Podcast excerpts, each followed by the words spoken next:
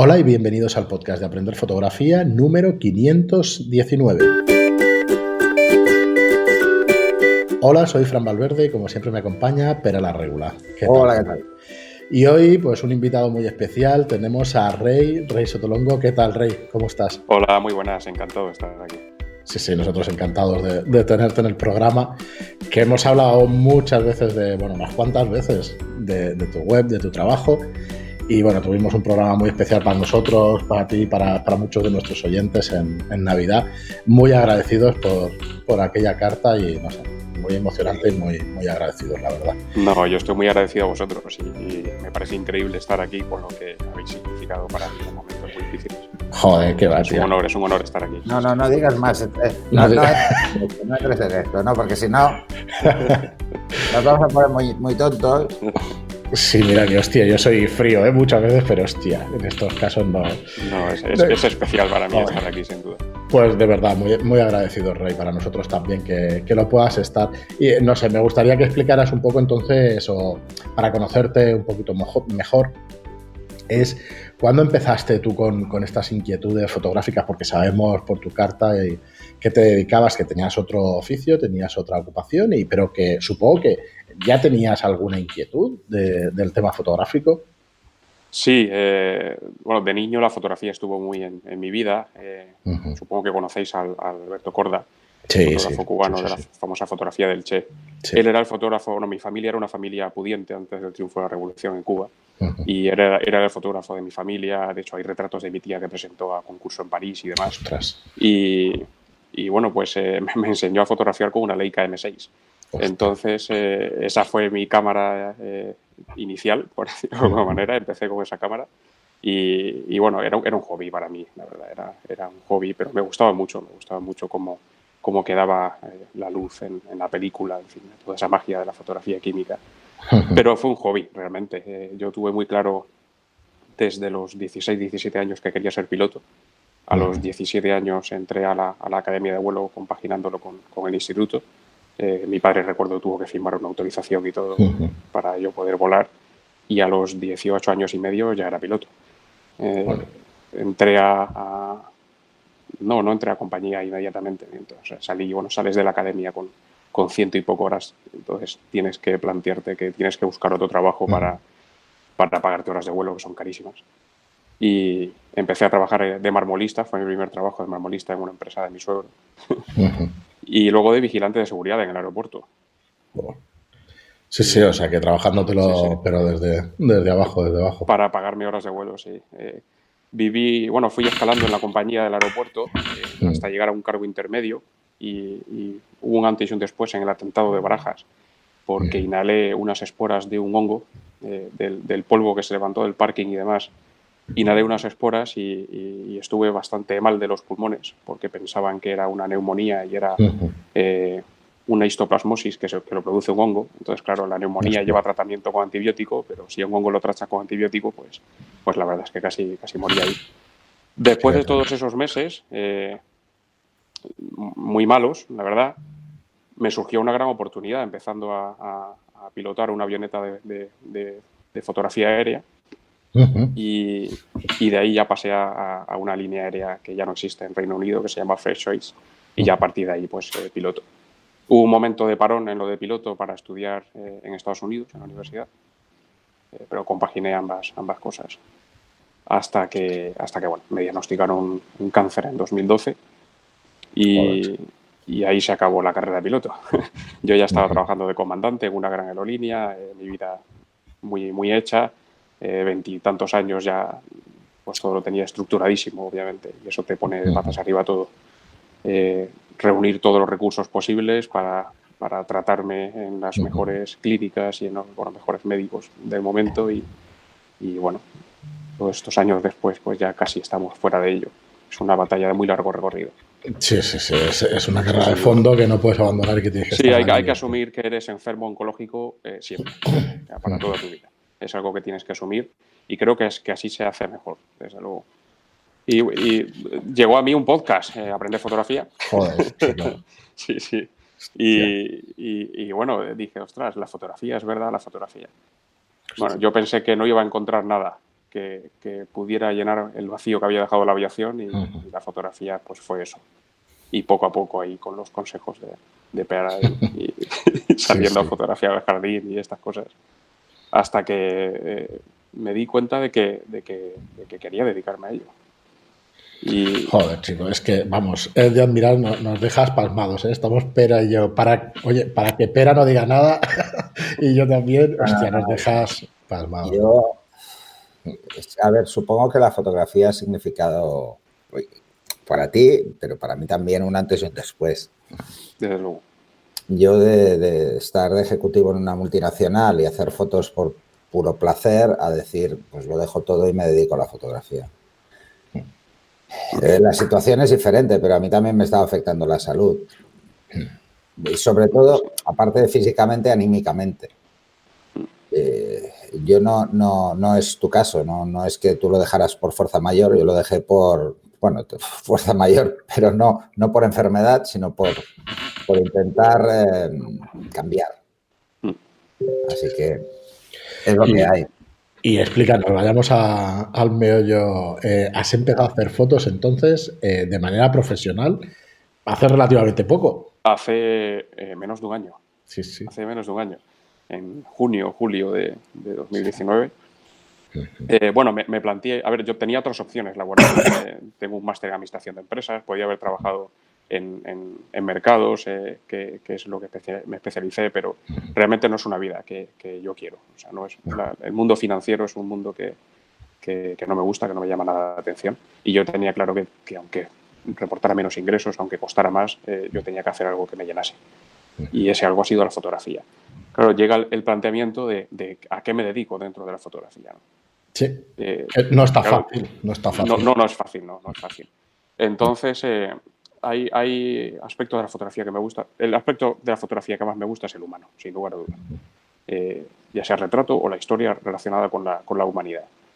pero claro, dices, la forma en que está evolucionando todo, las familias ya no se hacen retratos como se hacían. el mercado de retrato se, está, ahora mismo en, unos nichos muy concretos, donde además es muy difícil entrar, digamos, publicidad, moda y demás. Eh, y luego está la fotografía social, bodas, comuniones. A mí me digo, bueno, hay, hay, ¿por qué las familias no se, no se retratan? Pues porque todo el mundo tiene un móvil, todo el mundo tiene una cámara eh, ¿Para qué vas a ir a un estudio a retratarte cuando el selfie en el retiro te lo puedes hacer tú, en un parque donde quieras y constantemente además? Claro, ahí podemos tratar un poco el, valor añadido que le puede dar un fotógrafo que sepa. Efectivamente, no, no, en eso estoy de acuerdo. En eso estoy de acuerdo. Pero yo intentando analizar el, mercado, intentando analizar al cliente. Dale, dale. hay, hay algo, sin embargo, donde yo creo que todavía va a tardar mucho tiempo en desaparecer, que es la fotografía documental. Porque alguien puede hacer una foto con, el móvil. Digo el móvil porque es la cámara que todos tenemos. no, quiero denostar el móvil en absoluto porque estamos llegando a unos niveles tremendos en la fotografía móvil. Eh, pero una buena fotografía la puede hacer realmente cualquiera, en cualquier momento. Pero contar una historia con buenas fotografías, eso todavía no está al alcance de todo el mundo.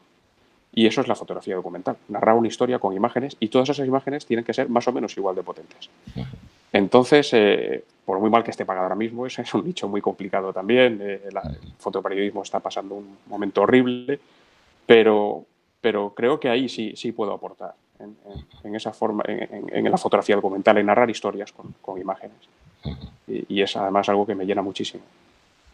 Y, fue, el, fue el planteamiento que me hice. Entonces, ¿con qué empezaste exactamente? Luego te, te, voy a hacer bastantes preguntas de cómo entraste en agencias y todo eso, porque es interesante también para, bueno, yo, es por curiosidad pura y dura, supongo que no, me dedicaré nunca, pero, pero sí que, hostia, me da muchísima curiosidad. Eh, ¿Qué te hace decir, hostia, voy a entrar en esta agencia, voy a presentar este trabajo y eso? Ahora entramos. Pero, ¿cuál fue tu, primero tu primer trabajo? ¿Empezaste con el tema de los molinos? ¿Em-, ¿Empiezas con...? No, eh, el venirnos a, Ciudad Real, a Campo de Quintana en este caso, mm. fue algo circunstancial. Mi, esposa es de este pueblo, teníamos dónde mm. vivir. Eh, yo eh, durante el verano en Madrid eh, sobreviví, bueno, me di de alta de autónomo a mediados de julio y durante el verano sobreviví con retratos, realmente. pero, pero claro, una vez pasado el verano digo, bueno, hay que, hay que plantearse un objetivo a largo plazo. Y me llamaba mucho la atención el Quijote. Eh, el Quijote, la vida de Cervantes. Y, teníamos la posibilidad de irnos a vivir aquí. Y haciendo unas pruebas con mi hija de, siete años en aquel momento eh, en, un campo de molinos, sus expresiones me, dejaron atónito. Dije, ostras, esta niña es una crack. Voy a, voy a ver qué tal sale una serie de fotografías, por ejemplo, recrear la batalla de los molinos con ella y, a ver qué tal. Y, fue espectacular. Saqué las fotografías impresas y, dije, pues voy a buscar financiación me fui a, varios organismos oficiales de Castilla-La Mancha, a todos les encantaba ella y su expresión y demás, y, empezaron a, apoyarme en, el proyecto del Quijote. De, casualidad, eh, no digo de casualidad, llega el, temporal este Gloria.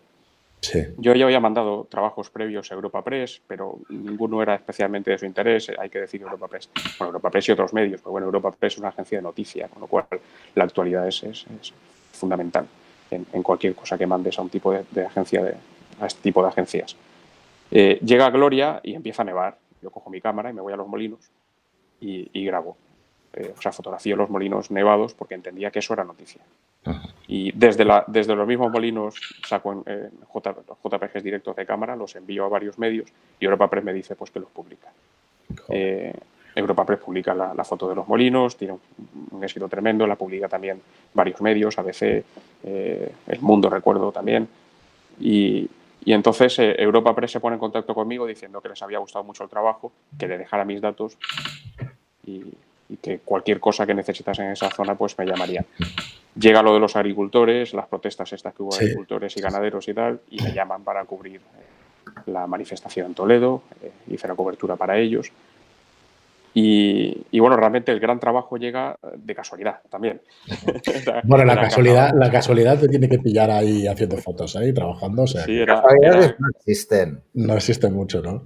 no eran carnavales y yo quería hacer retratos eh, muy personales, eh, con encuadres muy cerrados en el carnaval además en blanco y negro, jugando mucho con las luces y las sombras y demás. En la web podéis ver. De hecho, eh, te lo iba a decir. Te iba a cortar para decirte, ostras, tienes aquí tres, cuatro, cinco, cinco fotos con esos planos cerrados y con esos encuadres y en blanco y negro y eso, que son especialmente bonitos, la verdad. De, entonces, eh, veo que viene una comparsa que ponía holocausto. Y digo, ostras, holocausto en un carnaval eh, yo tenía la cámara configurada en, blanco y negro eh, para, que, para que lo que vieran el visor era en blanco y negro y demás. Hmm. Y, pasé a visor óptico, puse la cámara a color y preparé la cámara para sacar los JPGs directos para intentar enviarlos lo antes posible, porque percibí que eso era, era noticia. Y, y bueno, fotografié eh, lo que pasó del carnaval, hubo momentos que me parecieron absolutamente surrealistas. Yo sé que ellos tenían buena intención, eh, además fotografié también la parte de atrás de la última carroza que ponía que era en homenaje a todas las víctimas del holocausto y demás. Sí, sí, lo veo. Pero, era, algo que resultaba totalmente anacrónico. Muy, muy, muy llamativo. Muy, muy llamativo. Era, era música de carnaval, era reggaetón, era, era una música eh, con prisioneros sangrando, nazis disparando, o sea, era, una cosa que tú decías, no. no Pero más allá del surrealismo. No, puede ser, no puede ser. Entonces, eh, le mando por WhatsApp a la editora de Europa Press las, fotografías y, me dice, ostras, sí, me interesa, eh, mándamelas. voy a casa, les, saco las, fotografías, las mando y, ya está. Y dije, bueno, pues me perdí el resto de carnaval, desde luego, eh, pero, pero bueno. La cuestión es que luego Europa Press decide que, que era un follón y que no querían meterse en ese follón. Y me dicen a última hora de la noche que no, que no lo publican. Y, y, ostras, fue un bajón tremendo, porque digo, es que yo creo que es noticia, es que, ah, eh, estos además eh, había, habían participado ese mismo fin de semana en otro pueblo y habían ganado el primer premio. Digo, nadie parece percibir eh, de qué va esto. Preparé de nuevo las fotografías, las, las puse a baja resolución y las mandé a la mañana siguiente a todos los medios. Y nadie me contestó. Se quedaron, Por, la, por la noche eh, las puse en algunas de ellas en mi Instagram y recuerdo que puse el hilo de Instagram en, el, canal de Telegram de Aprende Fotografía. Y dije, oye, a quienes queráis apoyar esto, a ver si hacemos un poco de ruido y tal. Y recuerdo que hubo debate de, oye, la gente, hubo bastante debate de, de, por qué me indignaba yo por, por algo así, eh, de que era carnaval, de otros, en fin, hubo, un, hay una, una, polémica que intenté cortar cuanto antes, de decir, oye, a mí esto me parece eh, noticia, pero, pero ya está, o sea, no, no hay que darle mayor trascendencia. La cuestión es que al día siguiente, bueno, eh, Europa Press me pide vídeos Recuerdo tuve que correr porque ya tenía la, la fotografía, ellos ya habían pasado largo. Hice tres clips de vídeos eh, con el móvil, además. Y, le mandé los clips de vídeo. Bueno, pues al día siguiente, es decir, habían pasado ya dos días desde el carnaval, veo que los vídeos están en YouTube, en el canal de Telegram. No, de Guardian, perdón. En The Guardian estaban en, en colgado y digo, ostras, este es mi vídeo. Y rastreo el vídeo y veo que está en el canal de Europa Press. Eh, contacto con Europa Press y me dicen, ostras, pues es que llegó a subirse al servidor y luego cuando nos dijeron desde arriba que no, pues lo quitamos, pero informativos ya utilizó el vídeo. Con lo cual, pues yo le facturo a informativos. Uh -huh. me, me, pongo en contacto con The Guardian, porque además habían extraído un clip de vídeo y lo habían puesto como fotografía para, para la portada de la noticia, un clip de mi vídeo. Y le digo a The Guardian, oye, eh, además ponía fuente YouTube. Sí, sí. Digo, primero, no es fuente YouTube, eh, es Europa Press, en cualquier caso. Claro. Eh, y luego, además, ese, ese, clip que habéis sacado, ese fotograma, es una fotografía mía, porque pertenece a un vídeo que es mío. Eh, me peleé un poco con ellos y al final pues les facturó la fotografía y, y sí. me reconocen la autoría. Bueno, pues a partir de que The Guardian reconoce la autoría, empieza a contactarme pues un montón de medios internacionales. Normal, supongo que el, el, el, pie de foto no es lo que eso hace es, que al final... Sí, sí. Claro. Eso, eso, sí que pasa, ¿eh? Eso sí que pasa. A la que apareces en algo que, que destaque, es así. De hecho, hay, hay, la hay muchos fotógrafos y, y, videógrafos que utilizan buscar el escándalo, tú te lo encontraste, mm. precisamente para darse renombre. Esto hubo un caso muy, muy sonado en Arco hace tres o cuatro años, o más quizá, de, de, la escena de, bueno, de representantes eclesiásticos, ¿no? por decirlo de alguna forma fina, eh, que fue simplemente querer llamar la atención. Además, en un momento convulso con, con, el tema del ISIS y tal, que estaba todo como muy, muy caliente, y era llamar la atención. Y al final, este tipo de cosas eh, funcionan porque los medios, aunque vayan de serios, muchos de los medios son sensacionalistas como otros que, a los que ellos desprecian. Que esto bueno, es una de las cosas que me sorprende. Hay que vender, pero al final hay que, esto hay que entenderlo. El que el que no lo entienda le va a costar más sobrevivir en la fotografía, en la fotografía y no solo en la fotografía. En, en a mí me hace mucha gracia llaman prensa amarilla estos grandes ah, medios. Sí, es verdad, es verdad. Llaman prensa amarilla a los que lo hacen por sistema para vender, mm. cuando ellos también. Mm. Sí, hay que decir que esta, esta noticia adquirió otra dimensión. Fotos que no se Israel, eh, evento, fotos que no se corresponden con un evento específico, o sea, hoy en día les llamamos fakes, no se corresponden simplemente por llamar la atención porque es muy vistoso. Y probablemente lo saben. Lo vimos en, en, televisión, que se les coló, se les coló un fake de una, una oferta en Lidl en Alemania y lo vendieron como mm. si fuera eh, un, una horda de gente que el primer día del confinamiento se lanza un Lidl en mogollón, cuando no era cierto. Y esto causó claro. mucho revuelo pero muchos medios han sacado réditos de esto. Entonces, Dale, Rey, acaba si quieres con la, con la exposición. Sí, digo que esta noticia eh, adquirió una nueva dimensión eh, porque la Embajada de Israel eh, sacó un comunicado y, y, y, el pueblo del campo de Criptana tuvo que sacar también un comunicado. En fin, pues claro, adquirió una, una dimensión totalmente diferente a lo que era originalmente. Pero bueno, vale, luego bueno, me puse también en contacto con otros muchos medios. Una de las de las labores del fotoperiodista es concienciar, ¿eh? Es así. O sea, si no, ¿de qué iban, iba a existir fotógrafos de guerra? ¿O de qué iban a existir documentalistas que se van eh, a los países que pasan más mm, pandemias reales? Porque esto es mucho más bestia en, en, en África si no fuera para concienciar a la población de que allí se pasa hambre y que solo falta que llegue un, una gripe tonta que se mueren tres veces más que aquí, ¿no? Sí. sí. Eh, pues imagínate ahora. Eh, pues ahora, sí. por ejemplo, mira, Miquel, que lo conocemos todos, porque además ha venido al podcast varias veces, Miquel está cubriendo el coronavirus. Y, y está en las calles o, o, solo haciendo fotos o con el ejército. Uh -huh. Y es una forma de concienciar de la situación. Luego lo que hagan los medios y cómo lo vendan, eso es otra historia. Eso ya a veces yo me rasgo las vestiduras porque pienso que, que moralmente hay algunos que se les va bastante la pizza. Pero bueno, es lo que hay. Pero es lo mismo que el carnaval, ¿eh? O sea, ¿a qué viene sacar el holocausto en un carnaval? Yo lo siento, pero a mí yo, sí yo no puedo entender cómo pasó tantos filtros eh, hasta llegar A mí me a... parece.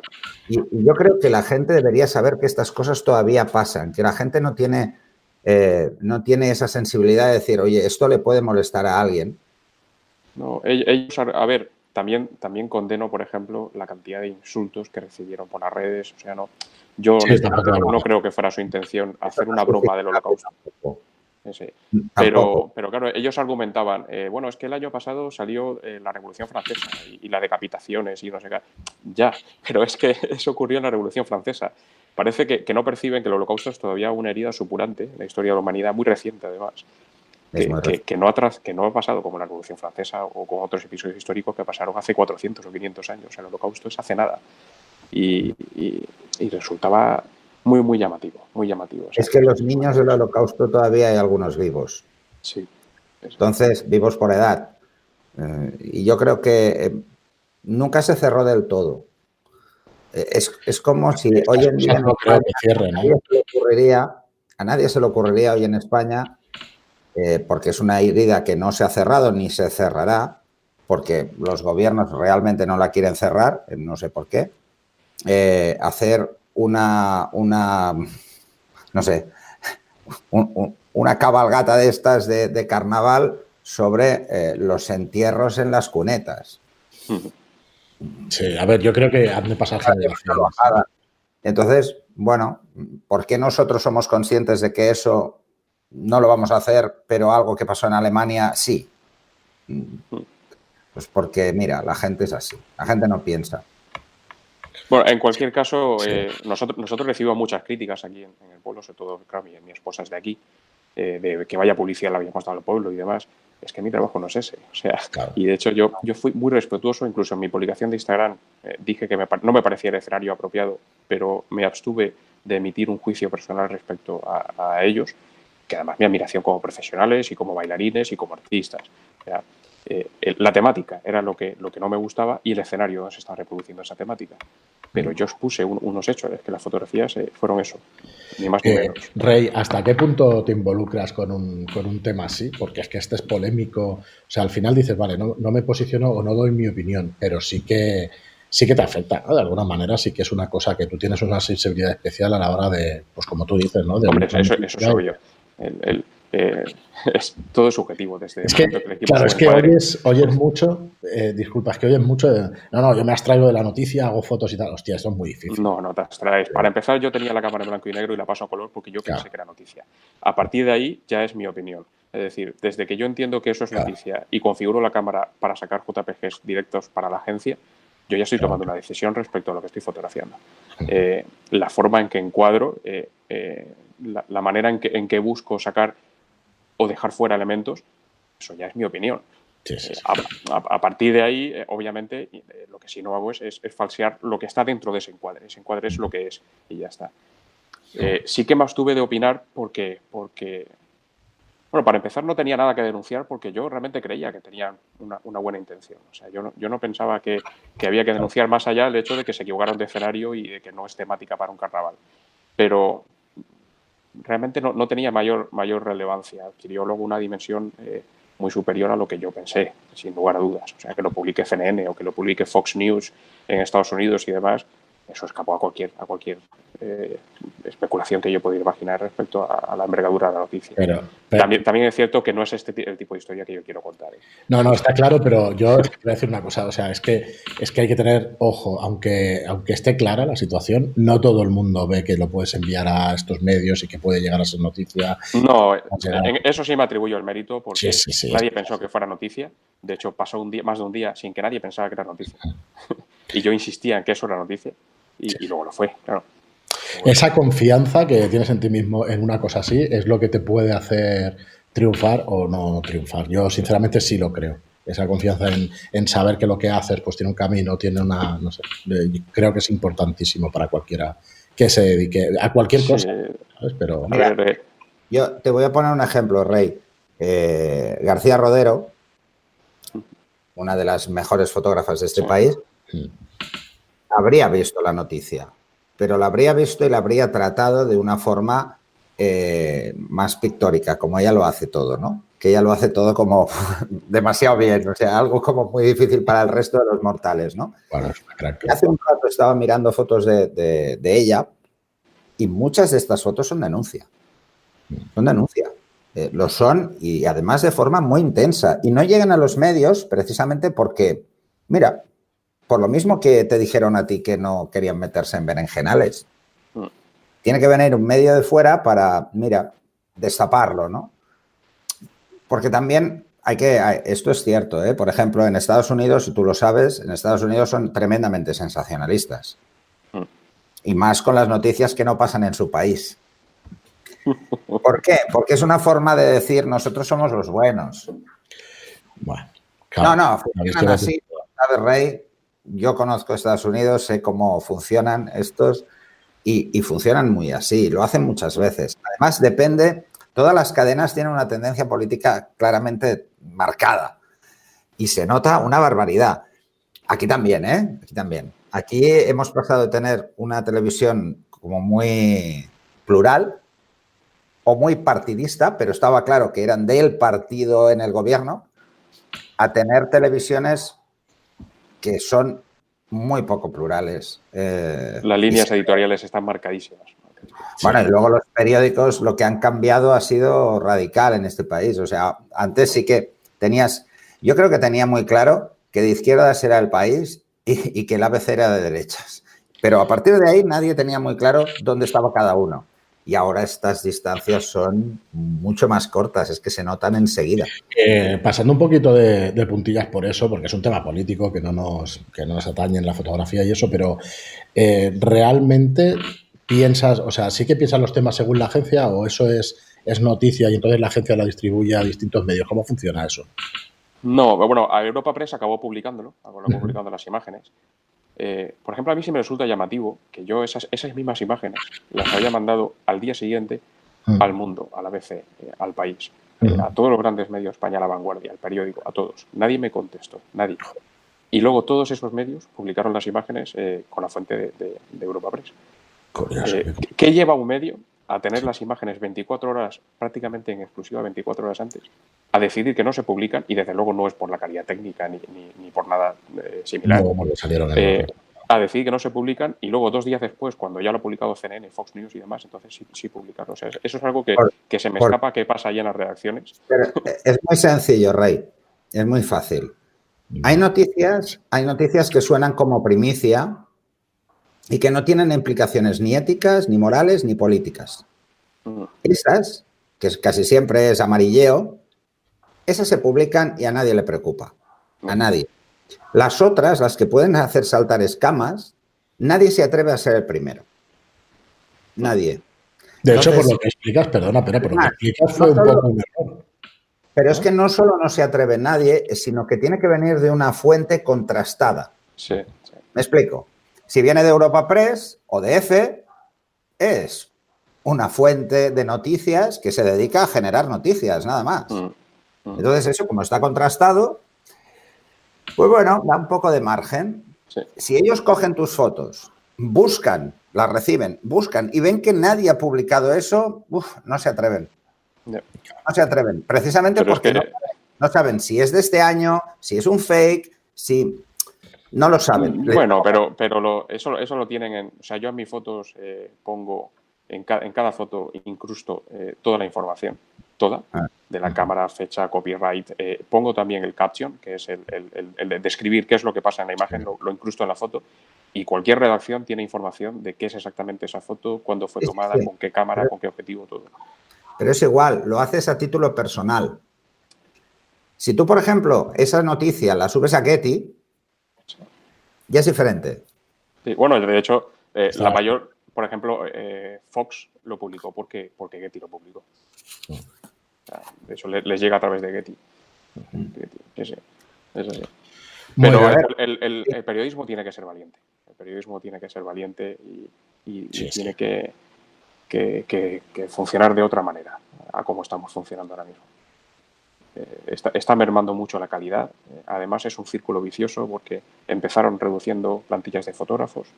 Eh, han continuado prescindiendo de una figura que a mí me parece clave, que es el editor. Mm. Me parece clave esa figura en un periódico. Y se nota mucho aquellos medios que han prescindido de un editor. Sin, ir más allá, hay, medios muy importantes en este país que han publicado fotos eh, de, Barcelona, Nevada, eh, que ni siquiera era de la fecha en la que decían que eran esas imágenes. Y eso no puede pasar en un periódico. o sea, no, porque, porque te está jugando la credibilidad. Entonces, vendes menos y empiezas a reducir en calidad. Y como reduces en calidad, continúas vendiendo menos. ¿eh? Entonces, es un, círculo, es un círculo vicioso, estoy totalmente de acuerdo, Rey. Por poner un, un, halo de esperanza, digamos, entre los medios y tal, sí que es verdad que muchos medios están empezando a coger los modelos, estos de suscripción, con lo cual, si te estás ya financiando por unos clientes que piensan en ti como un medio de calidad, eso es posible que haga que vuelvan a invertir un poco en calidad. O sea que yo, yo creo que no está todo perdido y que va todo un poco. Y además hay medios nuevos, hay medios relativamente nuevos que están haciendo las cosas muy bien, que conste que no tengo ninguna vinculación con ellos, pero por ejemplo la revista 5W, eh, a mí me parece que por ahí va, el fotoperiodismo. O sea, el trabajo que están haciendo está precisamente. Es que saldrá. Creo que llevan cinco años. Saldrá algún medio de ese estilo, de ese estilo y si ya está, ya me lo confirmas, porque al final yo sí que creo que, hay que ir por ahí, en el sentido este que decíamos de la calidad y eso. Yo, yo la verdad es que es, es algo que lo he comentado más de una vez, hace tiempo intenté, bueno, de hecho estuve haciendo prensa y sinceramente me agota, me agota mucho, mucho, mucho me agota mucho porque es, yo creo que no se valora el trabajo del fotoperiodista y tú lo, tienes claro porque lo ves, pero no, se valora la entrega que supone. Mucho más que el resultado, que, que al final se publique o no se publique. No, es la entrega que supone hacer prensa. Mm. Eh, yo, a Miguel, que lo conozco hace muchos años, lo admiro. Admiro su capacidad de persistir en buscar la noticia cada día. O sea, cada día sale, cada día, cada día. Mm. Esto a mí me parece algo brutal, brutal. Y ahora, por ejemplo, él se la está jugando. Efectivamente. Él se la está jugando, porque ya de entrada tiene nueve años más que yo. No se dicen esas cosas. Pero... Bueno, no, no. y el, otro día que estuvimos hablando un rato, me dice, bueno, voy con mascarilla, bueno, mil cosas. Eh, eh, pero, tío, pero te la estás jugando. Que no, nadie sabe cómo le puede llegar a afectar este virus. Nadie lo sabe. O sea, nos pensamos que estamos súper fuertes. Y yo cada vez que sale en las noticias un futbolista con coronavirus en la UCI, digo, joder, Mm, pues no, y además hay, que decir que, que, los fotoperiodistas están yendo a trabajar, eh, por ejemplo, a hospitales como es IFEMA, mm. donde mm. la carga vírica es enorme. Es brutal, Donde además hay aerosoles, que es la forma en la que, en la que más tiempo persiste en el aire a través de aerosoles. Y ellos están ahí. Eso no se explica mucho. El tema de la carga vírica es importantísimo para un tipo de enfermedad, sí. O sea, no es lo mismo que, que, te nada, que hayas pillado una gotita o que estés expuesto continuamente, continuamente al virus. Yo, a principio de todo esto, eh, eh, cuando, ya, cuando ya estaba en Italia, yo ya sabía que esto iba a ser noticia en España. Y mm. tuve una reunión familiar de esto lo cubro o no lo cubro. Porque, mm. porque sabía que iba a tener la oportunidad y de hecho he tenido la oportunidad y medio me han propuesto y tal. Pero, pero bueno, puse una balanza y dije, pues no, no. Mira, yo, esto creo que lo he explicado alguna vez. Yo cuando, cuando dejé de ser ejecutivo, eh, el año siguiente tenía intención de viajar, al final no lo hice por, todo el mundo, y, luego lo que me planteé era ir a, los campos de refugiados de Albania. A esos o a la franja de Gaza, a hacer fotos. Y le estuve dando muchas vueltas, muchas vueltas. Y no fui porque tengo dos hijas. igual me pilla con 20 años y me la juego. Pero ahora no. No, no, Oye, chicos, para. me he vuelto con los años más cobarde para estas cosas. Normal, hombre. Eh, volviendo, volviendo, sí, a la, fotografía, a la técnica, Rey. Es, lo de Rey, o sea, tanto tú como yo, pues tenemos un factor de riesgo, tú mayor, pero yo también tengo, eh, y no es la edad, pero bueno.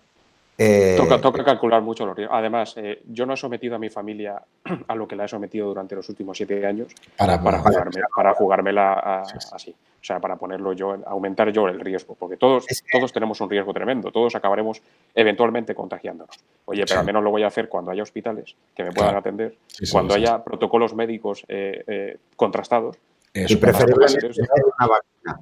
Y preferiblemente dentro de un año. Es, alargarlo lo más posible a que estén los mejores medios posibles para poder tratarme. Porque yo sé que eventualmente lo voy a coger, eso es así. a menos estadísticamente. Sí, sí, sí. No, no, estadísticamente, mira, de los que estamos aquí, dos lo vamos a pillar. Bueno, claro, nosotros que nos juntamos, joder. Yo lo pillo seguro. Pura estadística, el 60%, más del 60% de la población lo va a pillar. Disculpad los chascarrillos, pero es que me salen porque, hostia, son temas tan serios que, joder, si no lo has aliviado un poquito con, eso. No, es así. sí, sí, alargarlo al máximo posible todos y, bueno. Yo, mira, yo, aunque nos desviamos del tema, yo ahora tengo que salir a comprar, ¿vale? Tengo que salir a comprar. Eh, yo al principio me reía, digo, es muy exagerado esto, ¿no? Veías a la gente, cuando veías las noticias de China, dijo, hostia, con la mascarilla, la poli metiéndolos en casa. Digo, un poco heavy, ¿no? Para ser algo que se decía aquí que era como una gripe. un poco exagerado, ¿no? Ya habíamos pasado la gripe A. Y, Yo la pasé, por cierto. Al final se quedó un poco ahí, ¿no? O sea, hubo muertos, porque los hubo, pero pasó rápido. No, no hubo este revuelo, evidentemente. A nadie nos pidieron quedarnos en casa, ¿no? Pero yo ahora, eh, yo voy a comprar y ya de entrada voy con guantes, voy con mascarilla, me alejo de todo el mundo y como alguien se acerque, en vez de pegarle bronca, me voy, porque no tengo ganas de discutir. Y yo no suelo tener ganas de discutir nunca, pero bueno. Y, Luego, de verdad, llego a casa cansado. Y me he ido 10 minutos a comprar. Pero llego cansado por el estrés que supone. Porque ves que la gente está tensa, muy tensa en la calle. Que pase cuanto antes, espera. Sí, sí. No pasa el típico imbécil paseando al perro sin ninguna medida de precaución, que ves que está tocándose los huevos, no está paseando al perro, que te pasa a 20 centímetros así, como si no fuera con él esto. Entonces, bueno. Bueno, pero déjame hacer la última pregunta, Rey, porque yo creo que tendremos ocasión en, otros momentos de, hablar y, bueno, estás invitadísimo cuando quieras y eso, y no sé, estaríamos encantados con que volvieras a venir. Pero yo te iba a hacer una pregunta a ver, no técnica, pero, oye, ¿cuál es tu uso, tu uso del flash de mano y eso? El tema fotoperiodismo, lo sacas, lo usas en manual, no has llegado a utilizarlo, sigues los eh, pues Sí, sí, sí, he aprendido a utilizarlo, lo utilizo. Eh, eh, me parece controlar las luces. Bueno, la luz es lo fundamental en fotografía. No, voy a explicar nada nuevo. Pero el, controlarla es, te da una ventaja tremenda. Yo he tenido, tuve la oportunidad de probar el, en este caso, por ejemplo, el Profoto A1. Sí. Eh, me pareció un flash extraordinario. Una maravilla, sí. Pero en la cámara, yo utilizo una cámara pequeña, eh, mirrorless, y, muy ligera, sí, sí, muy ligera, y el, flash me descompensaba totalmente la cámara. Me mm. descompensaba la cámara. Entonces dice, bueno, el flash fuera de cámara. Eh, lo he utilizado, lo he utilizado fuera de cámara y, creo que es donde, donde mejor y más cómodo me encuentro. ¿Qué ocurre? Eh, por ejemplo, yo no creo que vaya a dedicarme, o no me gustaría dedicarme tanto a lo que es la noticia de actualidad, como a reportajes en profundidad. Eh, sí, ya se te ven los trabajos.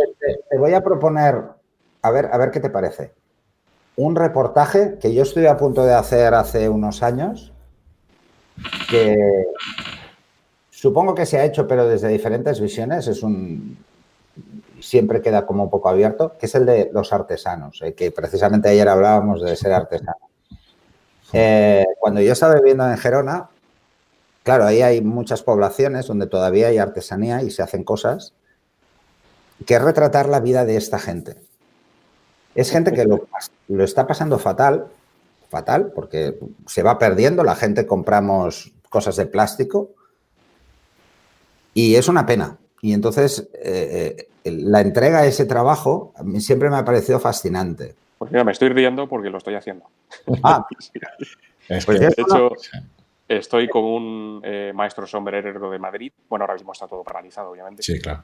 Pero el, el, que más estoy disfrutando es con un maestro espadero de Toledo, que hay muy pocos maestros espaderos, mm. muy pocos, eh, de los que fabrican espadas, no de los que las traen de China y las venden en una tienda en Toledo, de los que las fabrican. Además, es absolutamente impresionante eh, manejar una espada de verdad de una que no lo es. O sea, mm. pero a nivel, a nivel físico vectorial, de a dónde están pensados que vayan los vectores de fuerza en el movimiento de la espada. Cuando es una espada de verdad, puedes estar horas. Horas. mira que tocas, tocas, mi vena friki. Y... Eh, pues con, una espada. Yo espada toledana, precisamente, de cuando. de hace muchos años. Eh, porque a mí me, bueno, de pequeño, fui con mis padres a Toledo y me, fascinó y nos fuimos a, una, a un herrero y, la hizo. O sea, es que te las hacían por encargo. Y la verdad es que es otra historia, es, brutal. Tengo varias, ¿eh? de hecho, porque mi padre era arqueólogo y tenía fascinación por, por Entonces tengo un Gladius, normal. Dale, dale, Rey, que te hemos cortado. No, no, eh, a mí me interesaba eh, o sea, hice un filtro de, quería que fueran negocios artesanales, que fueran multigeneracionales, eh, ah. porque eso implicaba que habían tenido que evolucionar eh, con este mercado que tenemos ahora mismo y con, y con China y con la globalización y demás. Y me interesaba mucho esa perspectiva de qué habían hecho, cuáles eran sus nuevos focos, cuáles eran sus nuevos clientes, qué, habían hecho para evolucionar desde hace 100 años a, hoy.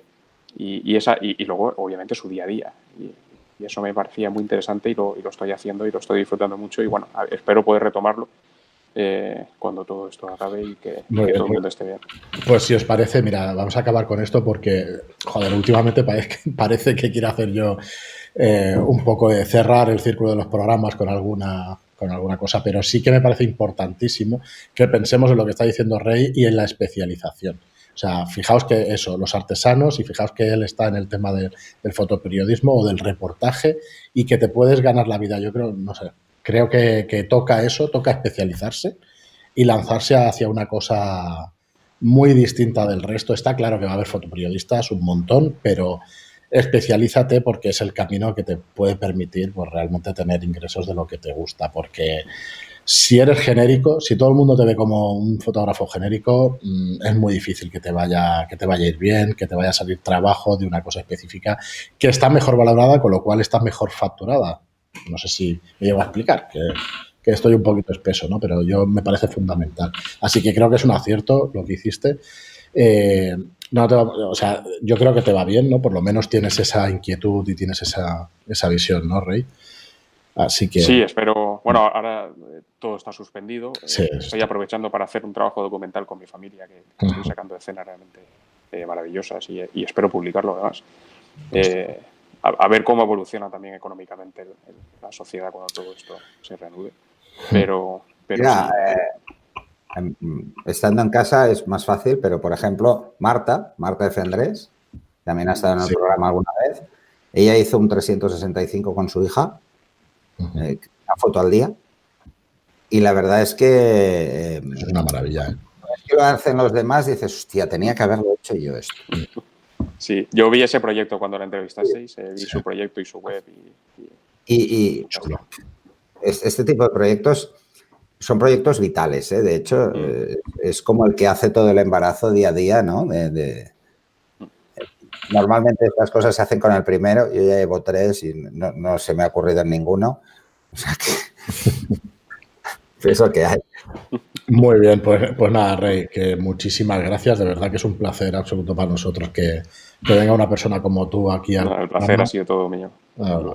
Bueno, eh, nada, esperamos que, bueno, que, que, te vengas otro día, que puedas explicarnos más cositas, que puedas explicarnos más desarrollo de tu trabajo, que bueno, dentro de la plataforma que tenemos la poca visibilidad que podamos llegar a tener, pues que te la demos absolutamente toda. Yo voy a dejar tu web ahí en, las notas del programa y por favor entrad a ver su trabajo, eh, escuchad, escuchad lo que ha conseguido y además en tan poco tiempo. Ya nos explicarás otro día, que me he quedado con las ganas que, que nos digas algún truquillo para entrar en agencia y tal, que al final me da la impresión de que es métete, eh, atrévete a mandar. Sí, mira, hay que, hay que formarse eh, mucho, muy bien. Porque además el fotoperiodismo, la fotografía documental, requiere que tengas un nivel aceptable mínimo en muchas facetas de la fotografía. Porque eh, haces una entrevista a un pastelero y tienes que hacer un bodegón de su trabajo. Eh, tienes que hacer fotografía gastronómica. Tienes, tienes que, que, formarte muy bien en todas las disciplinas y luego es insistir. Es insistir. Si, si ya una vez que tu trabajo adquiere una, solidez y, sabes que, técnicamente es, es, es, bueno, claro, eso, es insistir. Eso decían, eh, el cuando tú alcanzas un 80% en aprender a tocar la guitarra, que tengas más conciertos no depende de alcanzar el 85%, mm. depende de que te vean y de un buen manager y de un buen marketing y de un buen trabajo que hagas. Así que, bueno, pues lo dicho, Rey, muchísimas gracias por, por venirte. Muchas gracias a vosotros por invitarme. Muchísima suerte para todo el futuro, que se pasa esto cuanto, oye, yo estoy, estoy últimamente algo positivo. Esto se acaba, esto se acabará y la economía tirará para adelante como lo ha hecho mm. siempre y esperemos que no nos toque tanto como parece. Y yo, sinceramente, soy algo más positivo de lo que está diciendo la gente. Como especie somos resistentes. Efectivamente. Creo que deberíamos aprovechar para, para reinventar algunas, algunos elementos de nuestra sociedad que se han puesto en evidencia mm. con todo esto pero tenemos que reinventarnos. Yo, yo soy una persona tremendamente optimista y yo creo que vamos a sacar más lecciones positivas que negativas de todo esto. Pues nos quedamos con eso. Muchísimas gracias a todos por escucharnos, gracias a por venir y nos escuchamos en el próximo programa. Gracias y hasta la próxima. Hasta luego. Adiós.